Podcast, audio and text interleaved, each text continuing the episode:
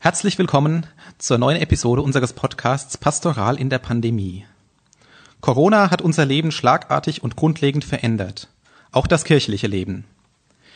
Und das bezieht sich nicht nur auf öffentliche Gottesdienste, sondern auch auf seelsorgliche Gespräche, Abende für Eltern von Erstkommunionkindern, Gruppenstunden und vieles mehr. Wie findet Pastoral in der Pandemie statt und welche Entwicklungen zeichnen sich ab? Darüber spreche ich heute mit zwei Gästen, zum einen Maria Wiedel, Lehrstuhlinhaberin für Pastoraltheologie und Religionspädagogik an der Katholisch-Theologischen Fakultät der Universität Erfurt und zum anderen mit Matthias Kugler, ständiger Diakon in Saalfeld und Rudolstadt. Herzlich willkommen Ihnen beiden. Matthias, zum Einstieg vielleicht die erste Frage. Wie sehen denn so deine, generell deine Aufgabenbereiche in Südthüringen aus? Also unabhängig oder vor Corona ähm, ist es hauptsächlich die Kinder- und Jugendarbeit. Ich gebe Religionsunterricht, ich kümmere mich um den Freizeittreff der Kinder am Freitagnachmittag, ich kümmere mich um die Jugendabende, die Sakramentenvorbereitung auf Erstkommunion und Firmung. Ich kümmere mich auch um die äh, Kinderpredigten in den Familiengottesdiensten. Ich bin Leiter des Zentro, eines äh, Jugendzentrums für offene Jugendarbeit. Habe dort auch die Leitung für eine Krabbelgruppe, also auch die ganz Kleinen sind mit dabei. Ja, das wäre es so im Groben. Du hast schon eingangs gesagt, vor Corona sah das so aus. Was hat sich denn durch Corona für dich jetzt geändert? Für deine Arbeit? Es können ja weiterhin überhaupt keine Veranstaltungen, Versammlungen äh, stattfinden, außer es sind eben Gottesdienste. Das heißt, ich kann ja weder meine Krabbelgruppe äh, versammeln, weil ich das Jugendzentrum auch schließen äh, musste, noch äh, irgendeine andere Gruppe, außer wir feiern Gottesdienst zusammen und das äh, Einzige, was dann noch bleibt, ist ja, die Arbeit, der Kontakt übers Telefon oder übers Internet. Und wie funktioniert das? Wird das gut angenommen? Läuft es sogar besser als vorher? Oder nimmst du das eher als, als Hemmnis wahr? Es läuft anders. Ähm, also wenn man gerade ans äh, Internet äh, denkt, ähm, wir haben jetzt viele Gottesdienste ins Internet äh, gestellt, auch die Gemeindemitglieder zur Beteiligung eingeladen. Und da hat ähm, ja einen großen Schub an Beteiligung gegeben, äh, dass da Menschen ihre Videobeiträge eingeschickt äh, haben, die sich sonst ja auch gar nicht so stark äh, am Gemeindeleben beteiligt haben, aber die diese Idee vielleicht ganz cool fanden und sich da eingeklinkt haben. Auf der anderen Seite gibt es natürlich auch Leute, ähm, die von dieser Technik noch nicht so profitieren, ähm, denen das entweder zu Hause gar nicht zur Verfügung steht oder für die das vom Gefühl her einfach nichts ist und die davon wieder ausgeschlossen äh, sind, wo man für die wieder andere Wege finden muss. Frau Wiedel, Sie haben ja als Pastoraltheologin auch so einen gewissen Überblick, wie das so läuft mit der Pastoral in Corona-Zeiten. Was nehmen Sie da wahr? Gibt es tatsächlich jetzt neue Ideen und Aufbrüche oder wird einfach, ich nenne es mal Business as usual gemacht und das eben jetzt ins Internet gestreamt? Also was Gottesdienste angeht, glaube ich, ist das schon eher so Business as usual, dass man versucht zu streamen. Äh, und da ist ja das Angebot riesig und hat also äh, vor allem die Rahmenbedingung, dass die Leute jetzt nicht mehr zwangsläufig in ihre eigene Pfarrkirche gehen, sondern sich ein bisschen umschauen und sich mal anderes anschauen. Und damit dann der Vergleich auch noch einmal deutlich wird und dann Leute unter Umständen feststellen, unser Gottesdienst ist viel prächtiger wie anderswo oder vielleicht auch das Gegenteil feststellen. Äh, in Bezug auf alle anderen pastoralen Vorgänge, glaube ich, geht überhaupt nichts wie, wie üblich, äh, weil äh, unser kirchliches Leben doch ganz maßgeblich von Gruppen und dem Zusammentreffen von Menschen geprägt ist, also vom Gemeinschaftsgeist und dem Gemeinschaftsleben und das halt gegenwärtig nicht stattfinden kann. Und das ergibt neue Formen oder das Aufgreifen von Formen, die ja schon längst irgendwo da sind, aber bisher keine so große Rolle gespielt haben, so wie Sie, Herr Kugler, das ja auch schon angesprochen haben, ne, mit allen möglichen Internetmöglichkeiten.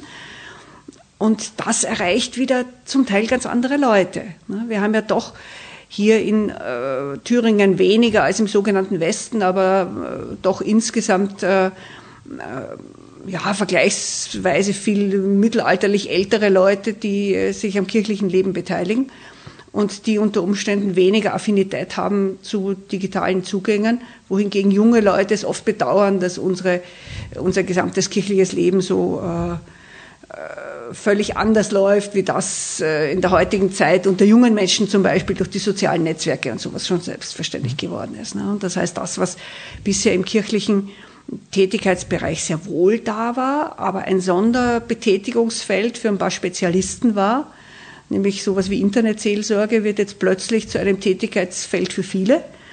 Äh, und äh, die machen wahrscheinlich auch ganz neue Erfahrungen dabei, so wie wir jetzt ganz, ganz neue Erfahrungen damit machen äh, werden, plötzlich digitale Lehre anbieten zu müssen. Gibt es denn bei dem, was Ihnen so aufgefallen ist, besonders bemerkenswerte Projekte, die vielleicht auch nochmal einen Kreis erreichen, den vorher die klassischen äh, Angebote einer Pfarrei vielleicht nicht erreicht haben? Ist Ihnen da was aufgefallen? Das kann ich nicht sagen. Dazu ist die Sache noch zu kurz äh, und es gibt noch keine Studien dazu. Ne? Und das heißt, gerade die Leute, die normalerweise nicht erreicht werden, sind ja auch nicht in unserem Blick. Ne? Äh, und äh, das Spezifische an digitalen Medien ist ja, dass Leute dazu Zugriff haben, die nicht unbedingt in Augenschein treten müssen ne? und von denen man ja dann sonst von vornherein nichts weiß. Ne? Das heißt, äh, ja, das wird dann erst äh, sich mittelfristig dann zeigen, wenn es dann Studien darüber gibt, äh, wie, sich, wie sich das da entwickelt hat. Ne? Mhm. Aber es gibt Anzeichen dafür, dass das in diese Richtung gehen kann. Okay. Matthias, du hast auf der einen Seite, sag mir, wenn ich das mal so pauschal sagen kann, es gibt jüngere Leute, die internetaffin sind, die vielleicht mit diesen Online-Angeboten viel arbeiten können. Und es gibt auf der anderen Seite auch äh, Leute, die nicht so internetaffin sind, die sich vielleicht auch schwer damit tun.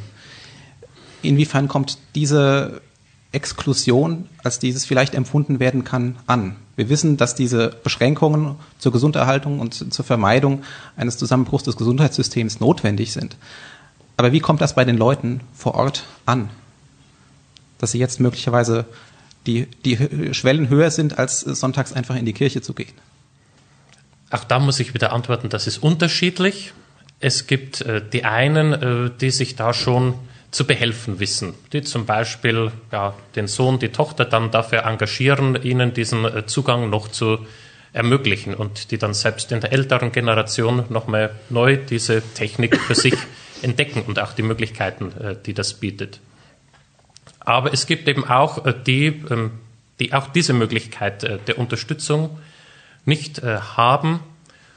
Und ja, die fühlen sich, denke ich, da schon von den Internetangeboten ausgeschlossen, klar.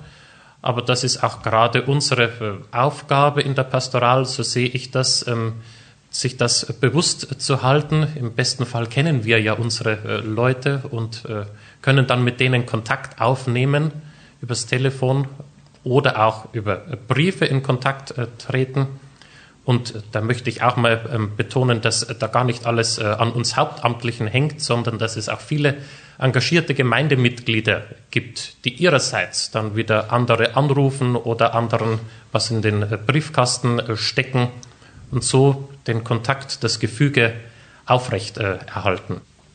Es kann natürlich immer noch sein, dass wir ein paar dann nicht äh, erwischen.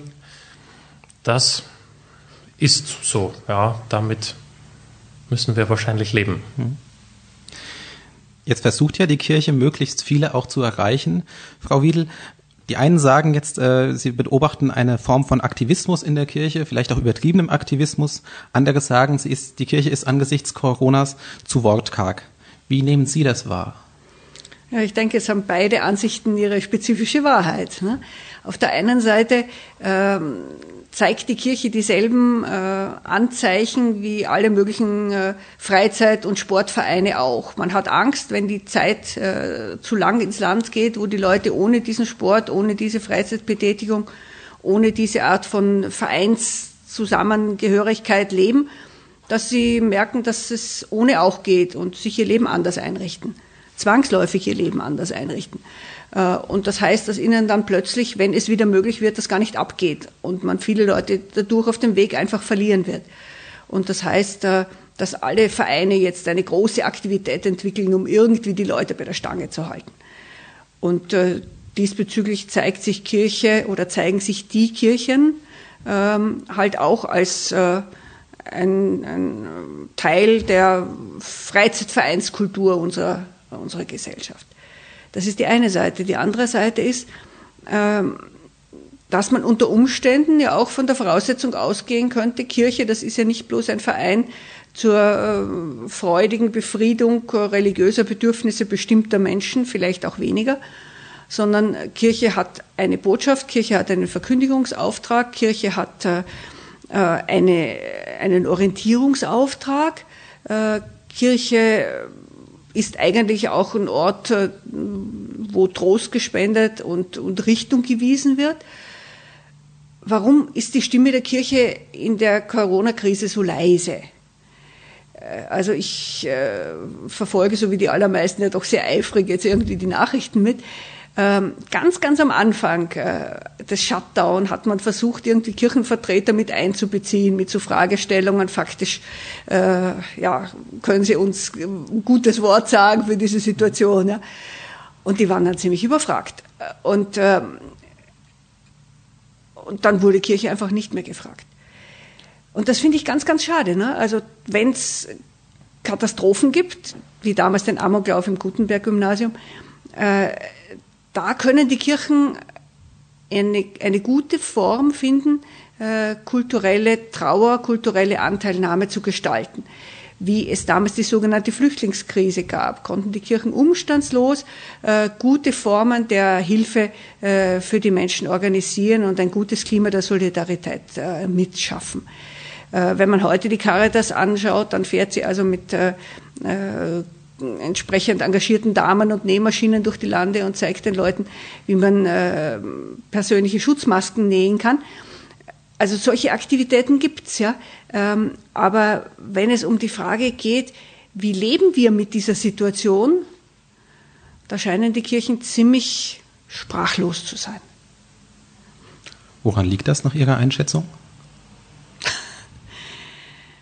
Das ist natürlich schwer zu sagen. Das kann daran liegen, äh, dass äh, wir uns daran gewöhnt haben, dass uns keiner fragt äh, und wir uns eigentlich ganz angenehm eingerichtet haben in unserem ähm, religiös-kirchlichen Vereinsleben, das halt nur eine kleine überschaubare Zahl von Leuten betrifft, aber die rücken eng zusammen und fühlen sich wohl miteinander. Es kann sein, dass wir aufgehört haben, unser eigenes Leben in Bezug auf die normalen Alltäglichkeiten als äh, glaubensrelevant zu begreifen oder zu bedenken. Äh, und dass wir angefangen haben zu teilen zwischen einem normalen Alltag, der irgendwie nach säkularen Spielregeln abläuft, und äh, unserem kirchlichen Leben, das halt einen gewissen Sektor darstellt, so dass wir überhaupt keine Sprache oder kein Denken mehr haben äh, für, für das, was alltäglich ist und einen Gottesbezug darstellt. Ich weiß es nicht. Ich würde auf den einen Punkt, den Sie angesprochen haben, woran liegt das, den würde ich gleich nochmal in einer etwas abgewandelten Fragestellung aufgreifen. Vorher aber nochmal eine Frage an dich, Matthias, die vorhin auch schon ein bisschen angeklungen ist. Ähm, wie nimmst du das aus den Gesprächen, die sich im Moment so ergeben, wahr? Ist dieses, ist, ist stärker ausgeprägt dieses Vermissen von dem, was bisher kirchliches Leben ausgemacht hat? Ist das stärker? Oder ist doch eher stärker eine Gewöhnung an die Situation ohne Eucharistiefeier, äh, ohne die, die Gespräche über andere Medien ähm, und auch ein gewisses, naja, wir arrangieren uns jetzt damit und mal schauen, ob uns überhaupt irgendwas fehlt. Was dominiert so nach deinem Eindruck? Was da dominiert, ist schwer zu sagen. Nach meiner Einschätzung ist es schon ähm, in unseren Gemeinden, von den Gemeindemitgliedern her, die auch wirklich sonst aktiv sind, mehr die Einstellung, ähm, dass das fehlt, was früher war. Und dass es vielleicht ja nur wenige sind, äh, die jetzt sagen, so viel fehlt uns auch gar nicht. Es ist aber ähm, auch mal interessant zu beobachten, was da genau äh, fehlt. Wir haben äh, in unseren Gemeinden ähm, von Beginn der Krise an verschiedene Angebote gemacht. Das erste war ein ganz diakonisches, äh, soziales Angebot, dass wir gesagt haben, wir ähm, haben Freiwillige, wir helfen beim Einkauf, Wir können unter Umständen auch mal vorübergehende Kinderbetreuung äh, vermitteln. Dieses Angebot, obwohl wir das auch in der Zeitung veröffentlicht äh, haben, ist so gut wie überhaupt nicht angenommen worden. Dafür gab es keinen Bedarf. Genauso ähm, habe ich angeboten ähm, und auch äh, einer meiner Pfarrer, dass wir auch zu Besuch kommen zu denjenigen unter Einhaltung der Hygienevorschriften, die jetzt in dieser ähm, Situation trotzdem das Sakrament der Eucharistie empfangen äh, wollen. Da war der Bedarf auch sehr, sehr gering. Das, was den Menschen in meinem Eindruck am meisten fehlt, ist schlicht und einfach die Gemeinschaft. Das Erleben der Gemeinschaft, vielleicht auch der Gemeinschaft im Glauben, das gemeinsame Gottesdienst feiern, gemeinsames Singen, aber auch ja, sonst die Treffen im Kirchenchor, ähm, bei der Jugend und alles, was wir sonst noch so an gemeinschaftlichen Veranstaltungen anbieten. Das ist vielleicht das, was am meisten fehlt. Nehmen Sie das ähnlich wahr, Frau Wiedel? Gemeinschaft als das, was am meisten fehlt in dieser Situation? Ja, ganz sicher. Erstens äh, spüren ja alle Menschen in unserer Kultur, dass diese auferlegte soziale Vereinzelung äh, uns nicht, nicht angenehm ist und nicht gut tut. Und äh, selbst diejenigen, die in Familie leben, äh, bedauern, dass sie Kontakte zu Freunden und Verwandten und Bekannten nicht weiter pflegen können und diejenigen, die nicht in Familie leben, spüren doppelt, äh, wenn quasi der unmittelbare persönliche menschliche Kontakt äh, nur noch medial stattfinden kann. Das ist sicherlich die eine Seite. Die andere Seite ist, dass kirchliches Leben ganz maßgeblich durch Gemeinschaftserfahrung geprägt ist. Wenn ich unsere Studierenden danach frage, wie sie Kirche wahrnehmen, was sie für ein Kirchenverständnis haben und so weiter, äh, wie sie denn über Kirche reden, wenn sie mit Freunden reden, die jetzt nichts mit Kirche zu tun haben, dann steht immer das Thema Gemeinschaft im Mittelpunkt. Und das heißt, äh, die Erfahrung des sozialen Zusammenhalts und des sozialen Miteinander ist das, was für Menschen am prägendsten ist das ist eine enorme Stärke, aber natürlich auch ein großes Fragezeichen, ne? weil man äh, ja die, die Grenze zwischen äh, des äh, Miteinander in Jesus Christus eins sein auf der einen Seite und des, äh, äh, ja, des, der, der, des, des Vereinslebens und der Geselligkeitsform, die dann eine Wellnesskultur darstellen könnte auf der anderen Seite, äh, das ist eine Gratwanderung. Eine Sache möchte ich vielleicht noch ähm, ergänzen. Was auch noch gefragt wird äh, von Teilen, das sind Antworten. Antworten gerade ähm, aus dem Glauben heraus auf diese Krise. Es gibt einige, die ja doch sehr ähm, existenziell auch verunsichert sind, die große Angst empfinden und äh, die das auch in Bezug zu ihrem persönlichen Glauben setzen und da nach Antworten auf der Suche sind, wie kann Gott so eine Krankheit zulassen, wie geht es jetzt weiter. Es gibt ja auch ähm, Prediger, die sagen, na, das ist ein Zeichen für das Ende der Welt und auch das verunsichert manche Gläubige. Und da ist es eben gut, wenn wir da Antworten äh, geben können. Das ist auch von einigen gewünscht. Und gelingt das? Das ist eine gute Frage, ob das gelingt. Ähm, ich für mich kann sagen, ich bemühe mich, mhm. ähm, wenn ich ja, in Einzelgesprächen ähm, merke, dass solche Themen dran sind, dann ja, versuchen wir das über unseren YouTube-Kanal ähm, dann noch mehr reflektierter auch ähm, der Allgemeinheit zu ja. äh, präsentieren. Und äh, ja, da habe ich schon äh, auch Rückmeldungen äh, bekommen von Leuten, die gesagt haben, ja, diese Frage hat mich auch beschäftigt und ich bin froh, dass ich da eine Antwort äh, bekommen habe. Schön. Sie, Frau Wiedel, haben ja auch einen Antwortversuch, sag ich mal, unternommen. Äh, und zwar Corona als eine äh, Fastenzeit definiert. Ähm, Sie definieren Fasten auch noch etwas genauer, nämlich als einen aufgezwungenen Verzicht, den man freiwillig und sinnstiftend auf sich nimmt. Aber kann man dann von Corona als Fastenzeit sprechen? Es ist ja nicht wirklich freiwillig, dass wir diesen auf diese Abstandsregelung jetzt äh, diese Abstandsregelungen nun beachten. Ja, theoretisch ist es freiwillig. Ne? Es steht ja keiner hinter uns, der uns also jetzt irgendwie ununterbrochen mit dem Maskband begleitet. Ne? Und äh, die gesamte deutsche Kultur ist sehr stark von Freiheit und Freiwilligkeit geprägt. Und äh, alles, was die Politik uns vorschreibt, äh, setzt sie immer unter die Vorzeichen des guten Willens und der Solidarität und keineswegs unter die Vorzeichen der Strafe, des Zwangs und des Gesetzes das Wesen des Fastens, dass etwas, was aufgezwungen ist, freiwillig angenommen wird und damit seinen Sinn erhält, ähm, ist aber auch die, die äh, hilfreiche Seite dieser Fastenkultur. Ne? Also ich meine, wir hatten in früheren Zeiten über den Winter immer das Problem, wie man ins Frühjahr hinein äh, äh, nicht verhungert, vor allem dann, wenn vielleicht die Vorräte verdorben waren oder die Ernte schlecht war oder überhaupt, weil halt die Vorräte zur Neige gegangen sind. Und in dieser Zeit eine Fastenzeit zu haben, um zu sagen, es ist gut, dass wir jetzt mal den Gürtel enger schnallen, ja, äh, hilft über solche Zeiten hinweg. Ja. Und genau das wäre aber die Art von Erschließung, die wir wahrscheinlich heute von Seiten der Kirche in die Kultur hinein leisten könnten, zu sagen, nutzen wir doch diese Gelegenheit, dass uns hier eine Unterbrechung aufgezwungen ist, die wir alle nicht wollten, mit der wir nicht gerechnet haben, die wir selber nie zustande gebracht hätten. Äh, und nutzen wir sie, um darüber nachzudenken, wie wir mit den großen Krisen, mit denen wir konfrontiert sind, äh, durch diese neuen Möglichkeiten anders umgehen können. Die äh, gerade gestern und heute stattfindende Weltklimakonferenz ähm, oder die Aufrufe von Fridays for Future gerade am Wochenende machen auch noch einmal deutlich, ja, dass die Klimakrise jetzt ja nicht äh, erledigt ist, nur deswegen, weil wir jetzt ein Corona-Problem haben.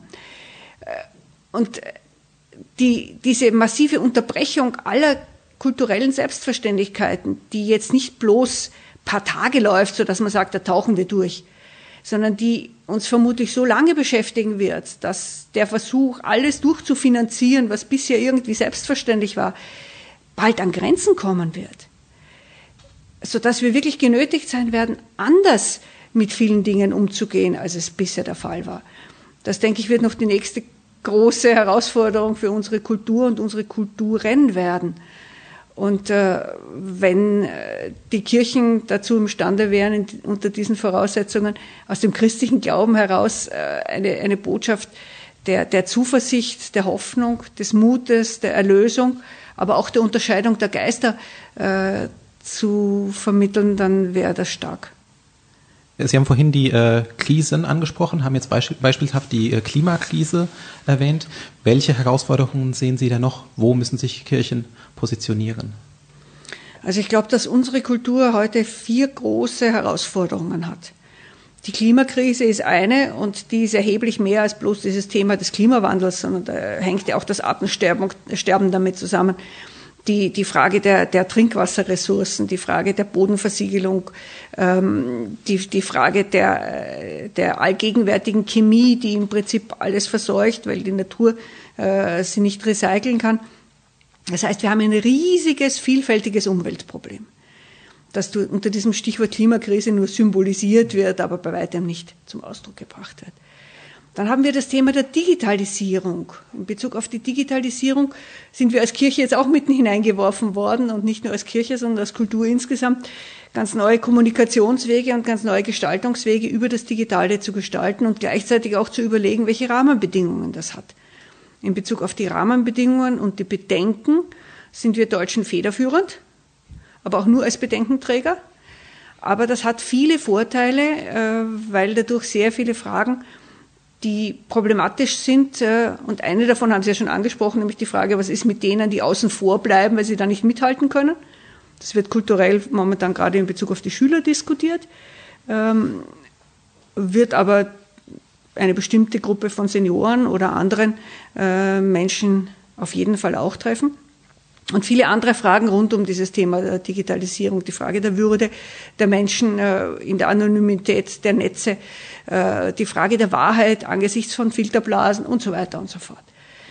Das ist so der zweite große Themenbereich. Der dritte große Themenbereich, und das ist jetzt keine Gewichtung, sondern einfach nur eine Aufzählung, ja, ist dieses ganze Thema von Flucht und Migration, äh, die zustande kommt durch Elend, zustande kommt durch Kriege, zustande kommt durch Dürrekatastrophen, Heuschreckenplagen, wie wir sie biblischen Ausmaßes äh, in Afrika erleben können.